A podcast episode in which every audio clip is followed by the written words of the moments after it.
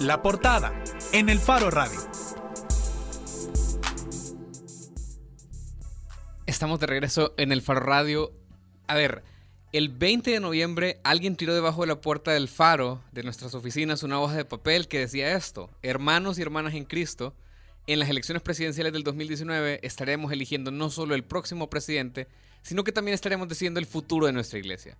El mensaje señala que es primera vez en la historia que uno de los candidatos a la presidencia no es cristiano, que es falso además, y recurre a la herencia, digamos, a la familia de Nayib Bukele, el candidato que va punteando en las encuestas para señalarlo como musulmán. El mensaje tilda a Bukele de amenaza y asegura que en países donde llegue el Islam se terminan las iglesias cristianas. Comprobamos que estas hojas se repartieron casa por casa en algunos sectores de Santa Tecla, así como en Antiguo Cuscatlán, que es donde están nuestras oficinas, y yo pregunté en Twitter y algunos usuarios también reportaron ver estas hojas en Metapanco, Jutepeque, Apopa, Soyapango, Lourdes, Santa Ana, Aguachapán, San Miguel, La Unión, Usulután y un montón de lugares más. Cuando eh, esta campaña arreciaba, digamos hace unos días, Bukele recurrió a un pastor, consiguió asientos de primera fila para la presentación en San Salvador de uno de los más grandes, creo yo, rockstars de la cultura evangélica latinoamericana, que es el pastor argentino Dante Gebel y grabó un video en tono relajado con Gebel y luego Dante escribió eso sobre él. Hablamos con Bukele casi por más de una hora acerca del Señor, de principios bíblicos, de la iglesia, compartimos experiencias, oré por él, abrió su corazón y me pareció un joven muy sencillo e inteligente como la mayoría de salvadoreños que he conocido. Una vez más, Dios es un protagonista en, en esta campaña. Y decimos una vez más porque Mauricio Funes sacó un spot con una Biblia ya en su campaña del 2009 o en la campaña presidencial de 2004, Tony Saca se acercó como ningún político se había acercado antes a las iglesias evangélicas y no fue sorpresa por ello que en su juramentación eh, hubiera un acto ecuménico protagonizado por el hermano Toby, el, fallecido hermano Toby, fundador del Tabernáculo Bíblico Bautista. Funes, eh, que hizo ese spot con la Biblia, ahora es prófugo de la justicia, acusado del desvío de 300 millones de dólares. Saca está preso, condenado por el desvío de 250 millones de dólares. Pero además hay que recordar que aunque el Estado salvadoreño es laico, es decir, se fundamenta en el pluralismo, la libertad y la tolerancia, es innegable la influencia de las iglesias o de grupos y políticos adscritos a las iglesias para definir políticas de Estado en materia de educación sexual, sobre todo lo hemos visto en los últimos meses.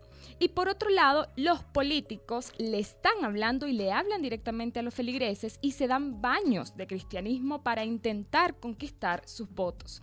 A diferencia de otros pastores y religiosos que se prestan a ese juego político, Mario Vega, pastor general de la Iglesia Misión Cristiana Elim, una de las más grandes del país y de Centroamérica, ha criticado esta extraña fusión, sobre todo cuando es evidente que se hace con guiños electorales. Y es él quien nos acompaña hoy en el programa de radio. Bienvenido, Pastor. Eh, muchas gracias. Un saludo para los oyentes. Gracias. Mario, ¿qué le parece la campaña presidencial hasta ahora? Bueno, me parece que es eh, bastante vacía de contenidos. Necesita poder eh, informar más a las personas y como también ya otros lo han dicho, el tema del cómo es algo que continúa sin ser tocado. Todo el mundo habla de qué quieren hacer o qué sueñan o qué prometen, pero no el camino para poder alcanzar eso mismo que están ofreciendo. Eh, esperaría yo pues que a partir de tal vez diciembre y enero se pueda tener una eh, pensando muy positivamente, ¿no? Eso es un hombre de fe. Sí, una reacción y haya pues una campaña que sea de más propuestas. Pastor, tres de los cuatro candidatos se definen a sí mismos como cristianos. Estoy hablando de José Alvarado, Carlos Calleja y Nayib Bukele. Hugo Martínez no, no, ha hablado demasiado del tema. La fe es un asunto personal, pero hay forma de saber cuando alguien que dice ser cristiano es cristiano. Es decir, alguno de los candidatos es un buen representante de los valores cristianos. Bueno, eh, hay dos preguntas ahí, ¿no? Una es de que si se puede saber si alguien es verdadero cristiano es una cosa muy difícil, muy complicada, porque uno puede decir que lo es, cualquiera puede decir que lo es, pero se necesita tener como mucho discernimiento para saber cuándo una persona es. es. Incluso la misma persona puede pensar que es un creyente y realmente no serlo. Y eso pues en la Biblia aparece cuando Jesús habló que alguien lo iba a traicionar, todos comenzaron a preguntarse, ¿seré yo, Señor? Es decir, que ellos mismos prefirieron dudar de sí mismos, pero no de Judas, que lo tenían enfrente. Entonces eso significa que el tema de una identidad cristiana no es tan sencillo de poderlo identificar. Ahora, en hablando de, aspectos políticos, eh, es todavía mucho más difícil porque, como bien decía en la nota introductoria, eh, los políticos suelen darse un baño de religiosidad, de, la noche a la mañana comienzan a visitar iglesias, comienzan a asistir a actividades de oración, de la noche a la mañana les interesa la Biblia y lo que los pastores puedan decir, se reúnen con ellos. Entonces es como sospechosa esa súbita conversión de la noche a la mañana. Y, hablando de súbita conversión, el año pasado usted estuvo acá también en este programa a raíz de, un acto que hizo el entonces presidente Guillermo Gallegos de la Asamblea Legislativa, en el que estaba acompañado por diferentes pastores. Usted mismo comentó en el programa que había sido invitado, pero que no había asistido, eh, y afirmaba tajantemente que para usted él no era un hombre cristiano, que él era un hombre que actuaba muy diferente a los principios cristianos. En la actualidad, ¿usted podría hacer esa misma afirmación para los candidatos presidenciales actuales? Lo que ocurre es que yo no los conozco mucho y digamos en el caso de Callejas, o sea, yo lo que sé es lo que he visto en fotografías, en periódicos, eh, y lo mismo podría decir de eh, Nayib Bukele, y en el caso de José Alvarado he platicado en alguna ocasión con él, nada más, pero no cuando él todavía estaba incursionado en política, sino que él estaba preocupado por el tema de la violencia y en ese contexto fue que tuvimos pues acercamientos, eh, porque él pues sí tiene un verdadero trabajo de prevención, no tan grande como el país lo necesita, pero al menos lo que sus empresas le permiten tenerlo. En ese sentido fue que lo conocí y platiqué con él. Y en el caso de Hugo Martínez, pues sí lo conozco, pero eh, no a una profundidad como para poder decir, eh, el tema religioso nunca yo le he platicado con él, sino que ha sido otros eh, temas de la vida nacional. Pero es muy difícil poder decir que ellos negar o afirmar una militancia cristiana, es, bastante difícil. Y, y en esta ocasión, vaya, usted ya, decíamos que los políticos se prestan o, eh, en estas súbitas conversiones que son sospechosas, porque además siempre suceden cerca de las elecciones. Eh, en El Salvador el 45% de la población dice ser católica y el 35% asegura ser evangélico, son datos de eh, la encuestadora LPG Datos. ¿Usted cree que, en esta ocasión, porque el, tema de Dios ha sido usado en la campaña, ya lo, ya lo comentábamos y, y hay algunos casos específicos, cree que estamos ante el mismo fenómeno de la búsqueda de votos, lo mismo que hablamos, digamos, el año pasado cuando eh, usted nos decía que usted estaba en contra del uso político electoral de los sentimientos religiosos de las personas. Cuando se mete a Dios en esta campaña, cuando se meten estos volantes, esta, eh, este decirse cristiano, este decirse provida y toda esta cuestión, ¿usted cree que estamos ante una cosa genuina de los candidatos o estamos ante el mismo fenómeno que hemos visto anteriormente?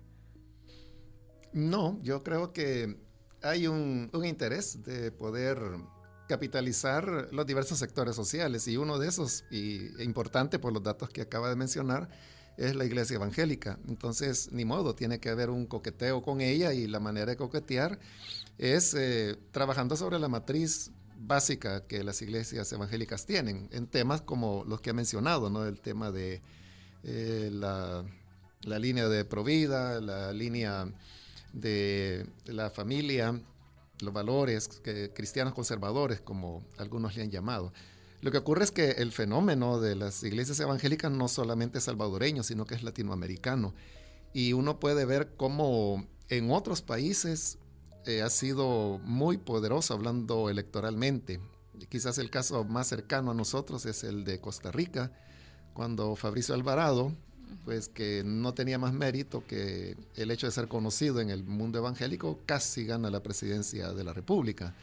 Por cuestiones pues legales eh, se tuvo que ir a una segunda ronda electoral donde eh, él perdió las elecciones, pero estuvo a muy poco de convertirse en presidente de Costa Rica y como digo, con ningún otro mérito más que el hecho de ser un cantante de música evangélica. Y otros fenómenos en donde no ha sido exactamente el tema religioso, el, definitorio, pero que sí ha influido mucho, como el caso de Jair Bolsonaro en Brasil, donde el partido que lo apoya, que se llama Partido Republicano, y no por coincidencia, sino que el nombre pues lo tiene adrede. Eh, nació de la iglesia que se llama Iglesia Universal del Reino de Dios, que aquí en El Salvador pues la conocemos como los pares de sufrir, que venden aceite, rosas, agua y todo lo que se les ponga en medio. Entonces, ellos son los que originaron el Partido Republicano y que en la actualidad, en esta elección en la cual Bolsonaro quedó presidente, ganaron 30 eh, diputados federales y 40 diputados estatales, solamente esa iglesia, porque todos son miembros de esa iglesia, incluyendo el presidente electo ahora, Bolsonaro. Pero en Brasil existe lo que llaman la, bancada de la Biblia, le llaman, y donde están agrupados todos los eh, evangélicos que han sido elegidos para el Congreso y suman un total de 200, lo cual significa que es un peso ya muy fuerte. Entonces creo que en el caso de El Salvador, los políticos han visto eso. Uno pudiera hablar incluso del tema de Jimmy Morales aquí al lado, en Guatemala, ¿no? Que aunque su identidad cristiana no está tan bien definida, por lo menos de niños sí es un hecho que lo fue. Eh, uno ve que el tema religioso pudo haber influido o añadido a los votos que por otros medios pues estos candidatos tenían. Y también puede haber casos como el de los Estados Unidos, Trump, que de cristiano pues no tiene nada, es una persona vulgar, que lleva una vida muy desordenada. Se dice que en promedio miente públicamente cinco veces al día, pero la derecha conservadora o la derecha religiosa, como se le llama allá, eh, no tuvo ningún reparo en apoyarlo, votar por él, y no hay duda que esa derecha religiosa eh, fue decisiva para el gane de, de Donald Trump. Mire, pero pensé que, era bien difícil tener discernimiento para saber si alguien era cristiano o no, pero me acaba de decir que Trump nada y que Jimmy tal vez cuando fue niño. En el caso de Jimmy Morales, porque en su infancia él fue un niño patrocinado por eh, Visión Mundial, es eh, decir, que él vivía en situaciones de pobreza, Visión Mundial, que es una entidad cristiana de desarrollo, lo patrocinó para que él pudiera formarse, educarse. Bueno, y hoy es el presidente de la República, pero yo no sé qué tanto tiene relación con esos valores ¿no? que en su infancia le permitieron por lo menos pues salir de las condiciones de pobreza en que vivía. Y en el caso de Trump, pues creo que eh, es algo muy a, la vista, ¿no? Y si no, pues habría que preguntarle a, a, las muchachas, ¿no? Que lo demandan por todos lados. O sea que yo creo que usted compartiría la afirmación de que cuando un político solamente dice soy cristiano y no dice cómo o no le explica con hechos, hay que dudar siempre. Sí, y también yo diría la trayectoria y lo que decíamos, ¿no? Que eh, las personas de quienes hablamos, o sea, uno, bueno, con excepción de José Alvarado, ¿no? Que, pero él ha vivido en los Estados Unidos. Eh, pero los otros tres, eh, yo no los conozco como personas de iglesia, tal vez de, de, iglesia católica para ciertos actos y para ciertos momentos muy especiales dentro del calendario católico romano o de los hechos pues, que han ocurrido últimamente, como la beatificación y posteriormente la canonización de Monseñor Romero. Entonces, eh, ahí es donde uno los ve en iglesias o para las fiestas patronales, pero luego pensar en, una, una trayectoria pasada, que uno diga, fulano asiste a tal iglesia evangélica o asiste a tal parroquia, yo al menos no tengo ningún tipo de información de eso. Mario, yo quiero retomar esto que decía usted sobre eh, Fabricio Alvarado. Usted decía que estuvo a punto de ser presidente en Costa Rica sin ningún otro mérito que el de ser cantante eh, evangélico. ¿Usted cree que los, las personas de la población cristiana deberían de decidir su voto con base en la fe de los, candidatos? O sea, porque, por ejemplo, eh, vaya, para ponerle el caso, eh, lo que estaba haciendo esta campaña de Cristianos Unidos por El Salvador. Nosotros hemos eh, indagado mínimamente, pues, y encontramos que ni en el registro de asociaciones del Ministerio de Gobernación, ni en el de fundaciones, ni en el de iglesias existe ninguna organización llamada Cristianos Unidos por El Salvador. Y solo existe una página de Facebook del 9 de noviembre de 2018, o sea, hace 20 días, que es eh, llamada así, que es la que difunde este mensaje. Pero el mensaje parece apelar a eso, que si uno eh, si, la población es cristiana, eh, digamos este, e, este casi 70% de la población que se define así, debería de decidir su voto pensando en la fe del candidato. Definitivamente no. bueno, ahí era, es un volante de ataque a, Nayib Bukele, ¿no? Pero realmente que si Bukele es o no es musulmán es lo que menos me preocuparía de él, ¿no? Hay otras cosas eh, que están más a la vista que sí para mí es una verdadera causa de preocupación en el caso de él. Eh, y definitivamente la, la, afiliación religiosa no, es que eso no garantiza nada. Una persona puede ser muy, muy religioso y probablemente Fabricio Alvarado, eh, yo no lo conozco, ¿no? pero si tiene ese grado de popularidad en Costa Rica es porque de alguna manera es notorio dentro del campo evangélico. Pero no es ese el criterio.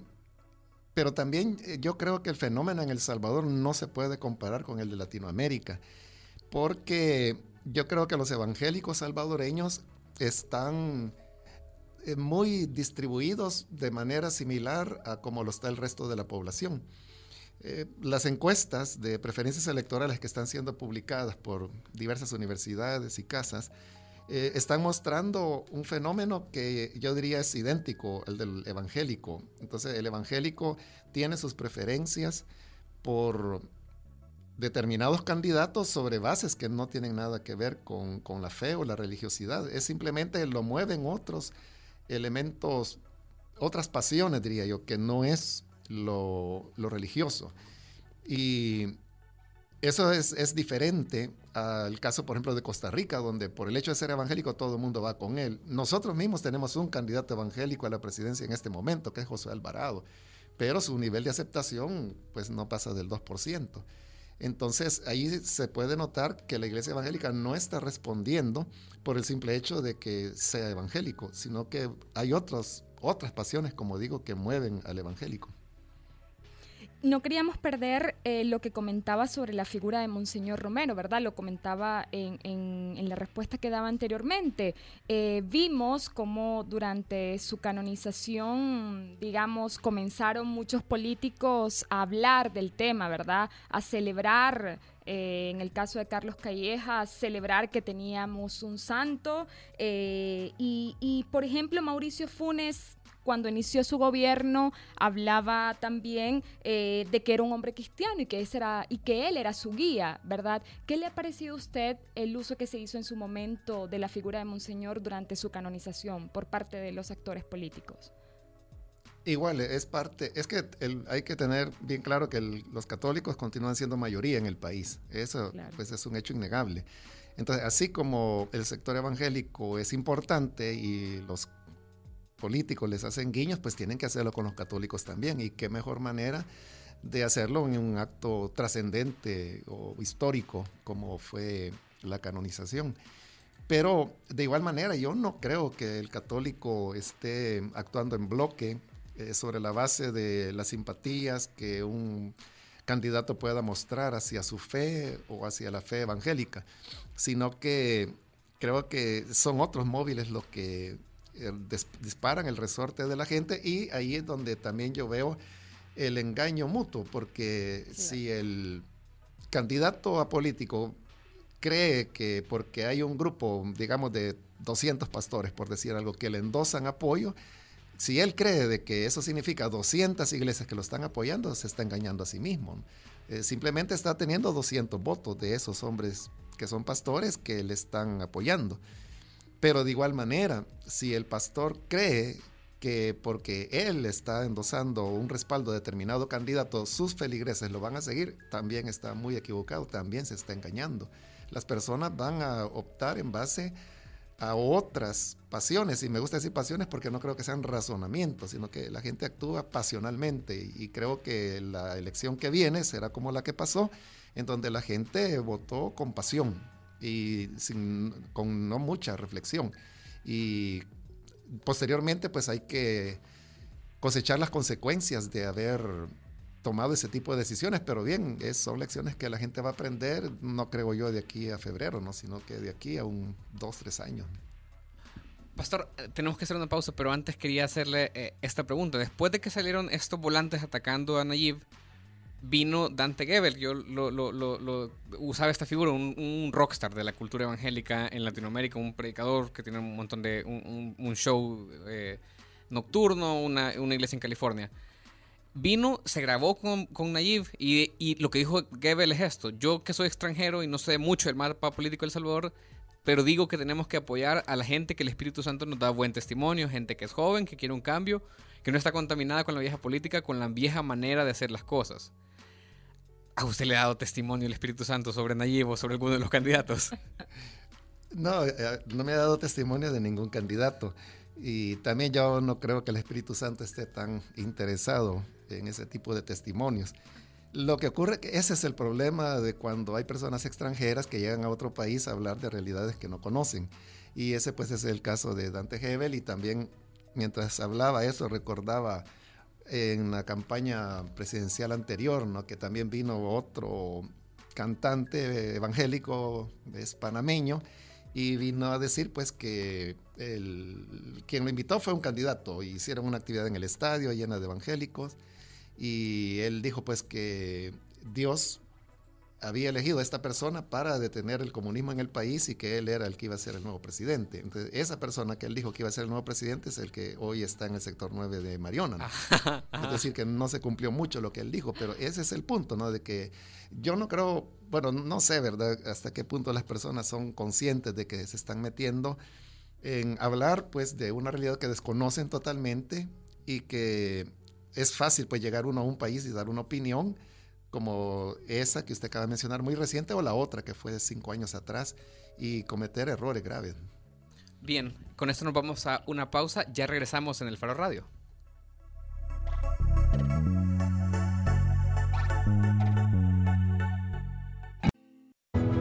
Hacemos las cosas como nadie más puede hacerlas, y así hemos asegurado nuestro éxito. Somos la aseguradora número uno en El Salvador por más de 22 años. Los líderes siempre buscan la forma. CISA sí paga. ¿Eres un micro, pequeño o mediano empresario que quiere venderle al gobierno?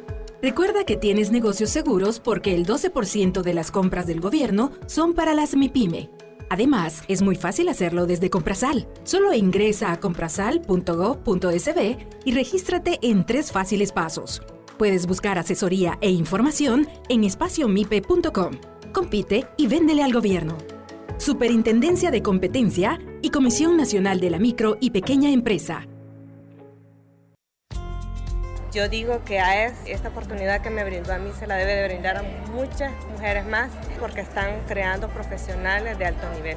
Morena es una de las más de 300 mujeres beneficiadas con el programa AES Mujer, que desde 2013 les ha brindado formación técnica para la inclusión laboral. Llevamos luz por todo el país para que tu vida brille. CAES, CLESA, EEO, DEUSEM, Empresas AES, Luz para El Salvador. Soy excavadora ciudadana porque necesitamos medios independientes que vigilen a los poderosos. Soy excavador ciudadano porque apoyo a que se destapen casos de corrupción de los funcionarios públicos. Soy excavadora ciudadana porque creo que el buen periodismo contribuye a construir mejores democracias.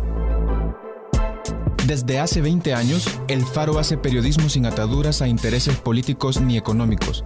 Y necesitamos tu apoyo para seguir, para crecer, para incomodar más. Únete a la excavación ciudadana y ayúdanos a hacer más periodismo investigativo. Entra a excavación.elfaro.net. El Faro, 20 años haciendo periodismo independiente. Yo me siento contenta que podemos tener la luz, ya no vamos a estar en oscuro. Mi esposo también se siente contento, mis niños. Blanca pertenece a una de las 73 mil familias beneficiadas desde el 2001 con el programa de electrificación AES Energía Rural. Llevamos luz por todo el país para que tu vida brille. CAES, CLESA, EEO, DEUSEM, Empresas AES, Luz para El Salvador. Hacemos las cosas como nadie más puede hacerlas y así hemos asegurado nuestro éxito. Somos la aseguradora número uno en El Salvador por más de 22 años. Los líderes siempre buscan la forma. CISA sí paga. Estás escuchando 105.3. Estamos de regreso en el Faro Radio y estamos conversando con Mario Vega, pastor de la Misión Cristiana de Lima, una de las iglesias más grandes, ya lo decíamos, de El Salvador y de Centroamérica. Usted ya nos decía que, y lo recordábamos nosotros también, que el Estado es laico pero que los políticos, los funcionarios, eh, deberían cada vez más eh, tomar los valores y los principios cristianos eh, para promover políticas que respeten los derechos humanos, ¿verdad?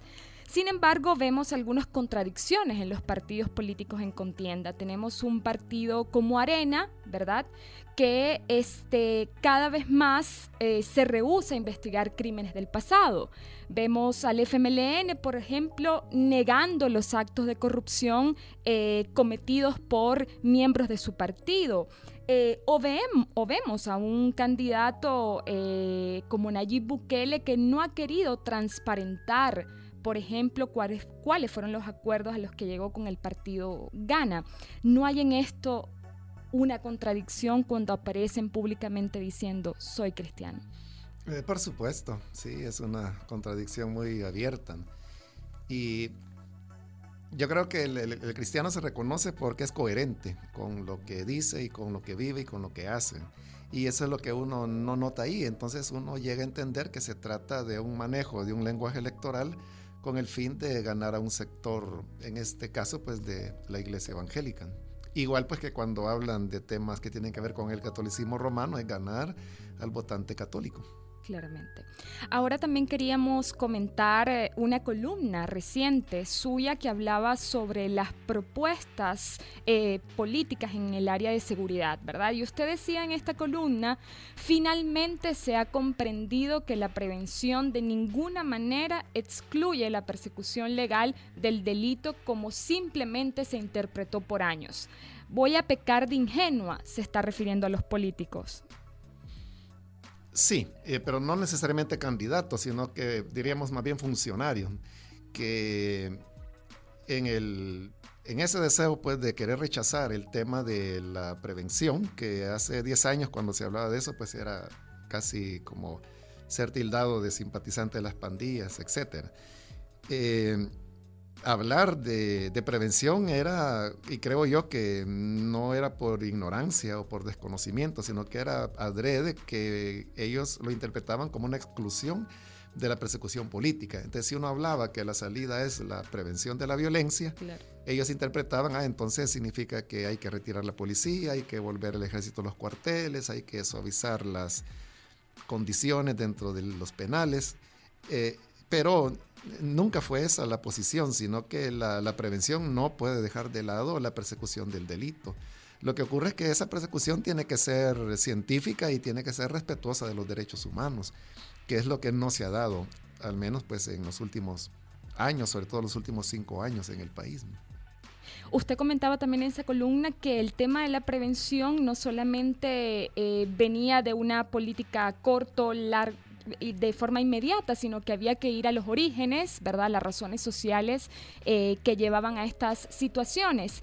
Estamos ante la posibilidad con, las, con lo que usted ha visto, de lo que han comentado los, los candidatos actuales, de que eh, eh, esa visión de la prevención cambie y resulte realmente como usted lo imagina o lo cree necesario. Los cuatro están hablando de, de prevención, ninguno de ellos hoy está apostándole a mayor represión. Y creo que el que ha sido más claro en eso ha sido Callejas, que bien, bien, o sea, creo atrevida, ¿no? La posición de él al decir que hay que parar ya la guerra contra las pandillas. A mí me parece un, paso fuerte el que está dando. Ha dicho también que él no va a aplicar mano dura, sin embargo, no tenemos claro cómo, o sea, es decir, cuál es su planteamiento específico, ¿verdad? Es que ahí viene el tema, que eh, es que la prevención no es barata, sino que se necesita mucha inversión social y si se va a hacer una prevención que sea valedera y genuina, tiene que orientarse un porcentaje bastante considerable del presupuesto precisamente en ese rublo, en el, el, de la prevención. Entonces, entre el discurso de promesa y luego la acción, estando ya ante la realidad del poder, es lo que uno quisiera ver, ¿no? Que haya una coherencia entre una cosa y la otra. Pastor, usted fue miembro del Consejo de Seguridad Ciudadano y además sus iglesias están muchas de las iglesias de, de Lima están en territorios sumamente complicados y, atravesados por esta realidad de pandillas. El martes tuvimos acá en el programa a Hugo Martínez, candidato del FMLN, y él decía que él puede dialogar con todos los jóvenes de Salvador, pero no con los cabecillas de las estructuras criminales. ¿Usted cree que hay posibilidades de prevención o de un, de un plan efectivo de prevención que no pase eh, o que no incluya un, un elemento de dialogar con las pandillas? No, no, no es posible. Y es más, yo cada vez estoy más convencido de que ningún alcalde puede desarrollar sus funciones municipales si no llega a algún tipo de conversación con las pandillas, porque las- los alcaldes son los que están en los territorios y en los territorios donde están las pandillas. Entonces, Sus pastores, por ejemplo, tienen que dialogar con pandillas. Claro, y no solo los pastores, sino que todos los vecinos, los miembros de la iglesia que viven en esas comunidades.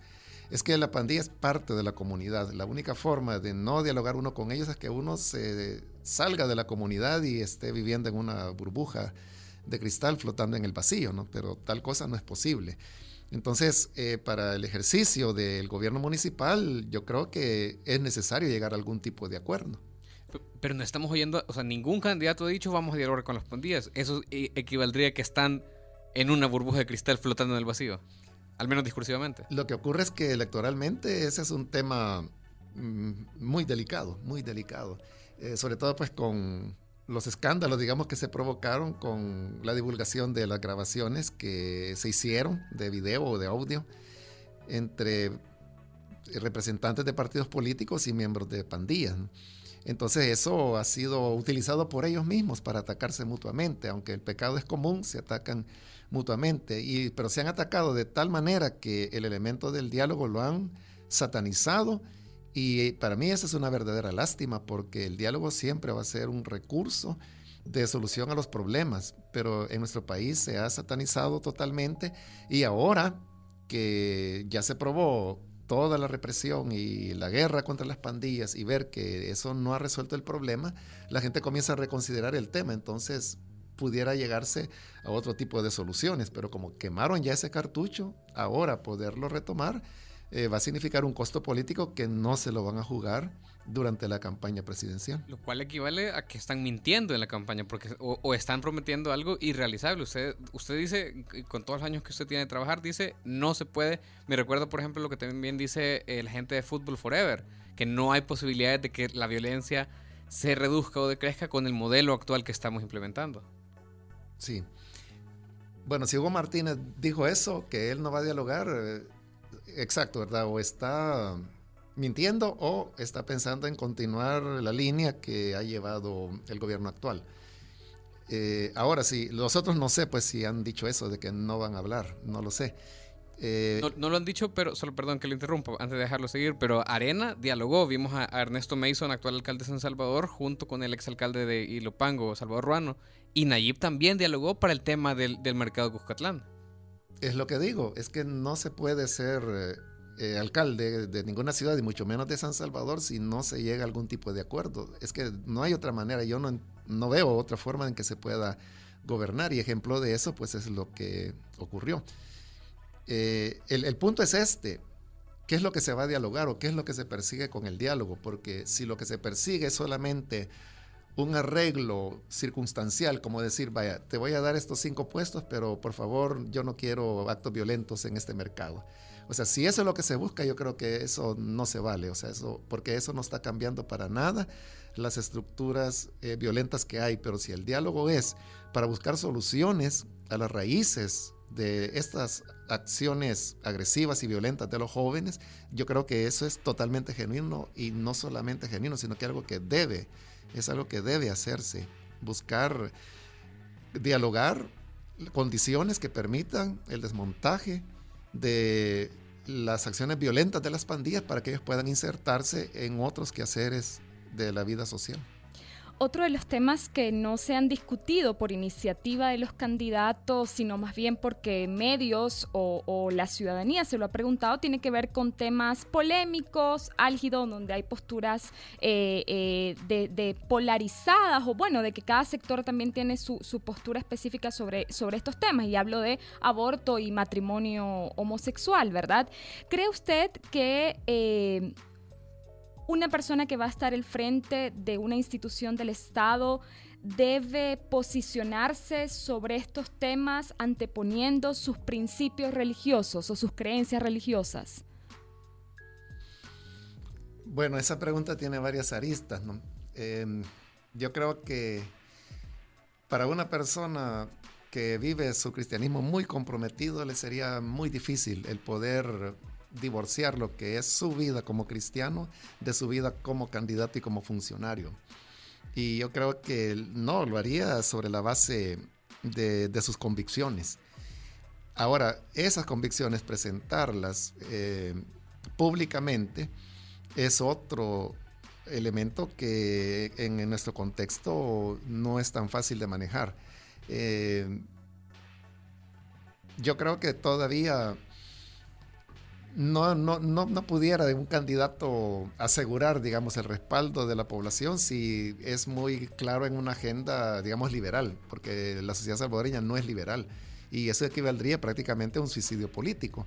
Por eso es de que los candidatos, no sé pues si por convicción propia o por conveniencia política, política electoral, eh, adoptan posiciones que van más en coherencia con las concepciones eh, tradicionales y culturales que El Salvador tiene. ¿No sería también cristiano intentar iniciar un debate sobre algo que demanda la minoría, a pesar de que no puedes estar de acuerdo con esa minoría porque tienes la posición de la gran mayoría de la población? Eh, depende sobre qué va a ser el debate, porque si el debate se va a desarrollar en relación a temas, por ejemplo, de el derecho a la vida, eh, y yo creo que ese es un tema que hay que conversarlo, hay que platicarlo, ¿no? O el hecho de, del desprecio hacia personas que pertenecen a minorías sexuales, es algo que también se debe platicar, pero cuando viene la inversa, y es que las personas o las iglesias o los cristianos tengan que adoptar visiones de vida que son muy de ellos, eh, es ahí un tema que yo veo bastante complicado.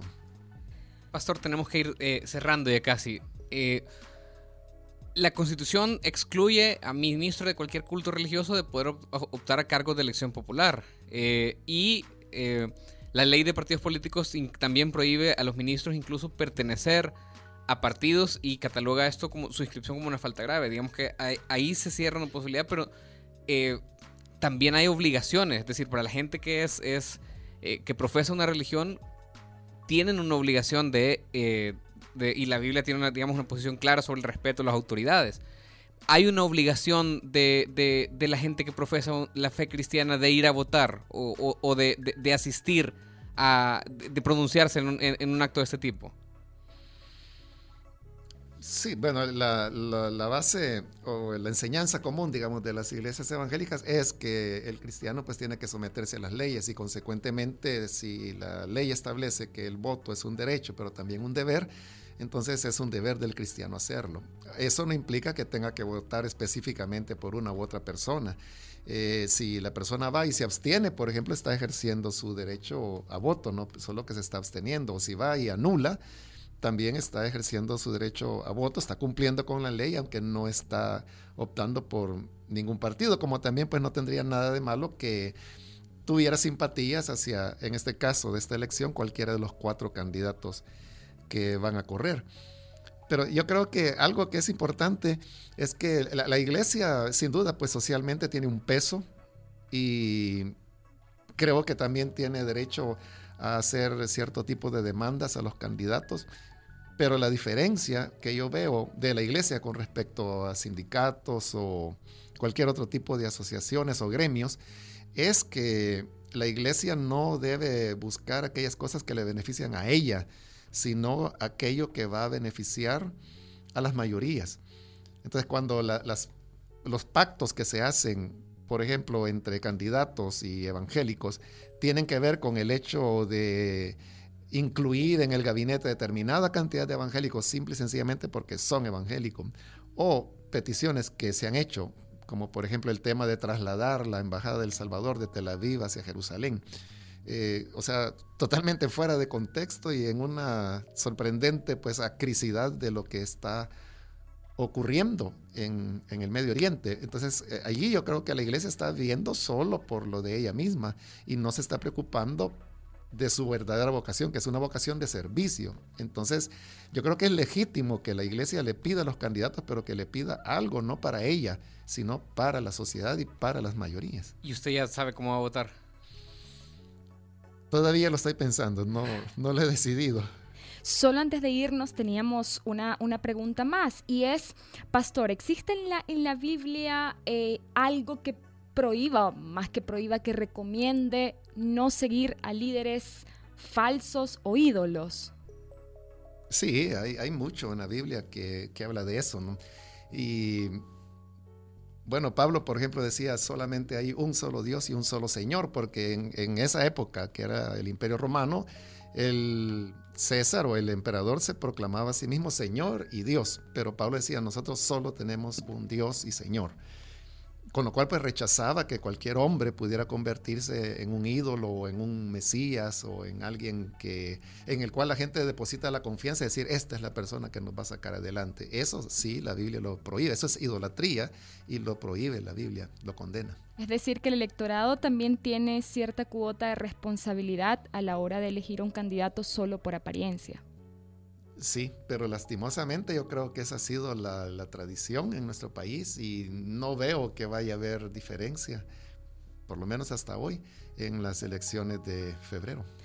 Bueno, así terminamos. Muchísimas gracias, Pastor Mario Vega. Conversábamos sobre el uso que se ha hecho nuevamente en esta campaña electoral y ha pasado en las campañas anteriores por parte de los candidatos eh, de las creencias religiosas, los principios religiosos, de la figura de Dios. Sobre eso conversábamos hoy. Muchas gracias, Pastor. No, gracias por la invitación. Bueno, nos vamos eh, con una canción que consensuamos con Daniel Valencia, un, uno de los maestros del hip hop y que también le hace. yo creo que le manda un mensaje a, los políticos. Entonces, si hay alguno de los candidatos políticos o gente que simpatice con ellos, escuchen esta canción, es Desahogo de Vico Sí. Con esto nos vamos, nos vemos el martes. Adiós.